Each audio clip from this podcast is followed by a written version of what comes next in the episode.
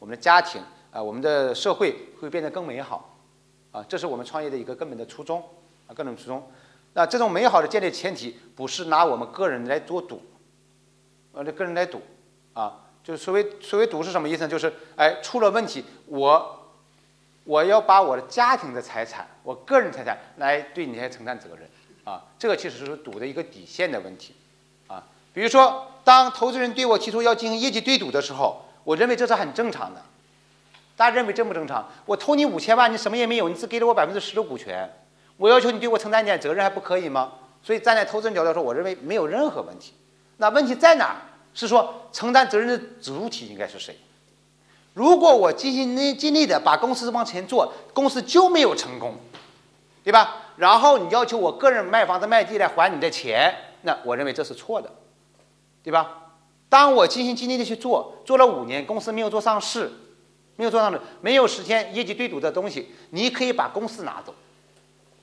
把我公在公司里面持有的股权价值拿走都没有问题，为什么？我失败了，我要对你负责，对吧？但是你说公司那个时候没上市，通常可能没有做好，你没有收购也可能也没有做好，他没有退出，一定是你没有做好。然后你要求我卖房子卖地来赔你五千万，这个就是我们认为不能接受的底线，啊，不能接受底线。所以这个是我们在跟投资人谈业绩对赌的时候，我我自己认为应该坚持一个原则和底线，就是我不会拿我自己的身家财产。来赌以后出问题的结果，啊，出问题的结果，这个是我觉得是我们需要坚持的啊，这是第一个。那么这这是就换句话说，针对业绩对赌，我们的应对策略是什么？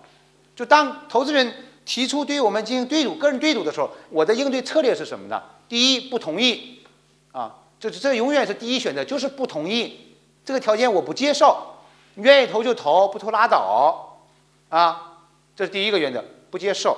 第二原则就是我需要接受，因为我需要这个钱，我需要这个钱啊。那我如果接受这个东西，那我承担责任的底线就是是什么呢？是公司来承担这个责任啊。就是第二个原则是，如果我接受对赌，有一天要履行对赌责任的时候，不是我个人来履行这个对赌责任，而是公司来承担这个责任。这是第二个底线，第二个第二个策略。第三个策略是，投资人说不行，公司承担这个线对我来说是不够的。法律上有障碍也好，或者我觉得风险控制不够也好啊，我个人可以承担风险，但是仅以我在公司持有的股权价值为限。就是如果有一天让我个人来承担这个责任的风险，我可以把我公司里面所有拥有的价值都给你。这是第三个，能理解吧？第一个不同意，第二个承担责任主体不是我个人，而是公司。第三个呢，公司和个人跟我一起承担，但是我个人承担的自。这个界限就是我在公司持有的股权价值为限，超过这一部分，那么你就不能要求追究我个人的和家庭的财产了。这是第三个，啊，第三个啊。那么可能还有一种情况，投资人说，哎，如果你恶意的行为导致公司没有做成，那你你你是不是要承担个人的责任呢？对吧？个人责任啊，比如说你职务侵占，对吧？你重大犯罪啊，导致公司没有做成，那相当于你有过错。你有过错，对吧？啊，如果我们被逼到这一步，被逼到这一步，钱还必须拿，那么必须要列清楚，列清楚就是我的过错是因为我的故意行为产生的，我就把公司的财产变成我自己腰包里的钱了，对吧？我侵犯了你的权益，你找出证据证明我了，我就应该对你承担这个责任，能理解我的意思吧？就是我故意的行为。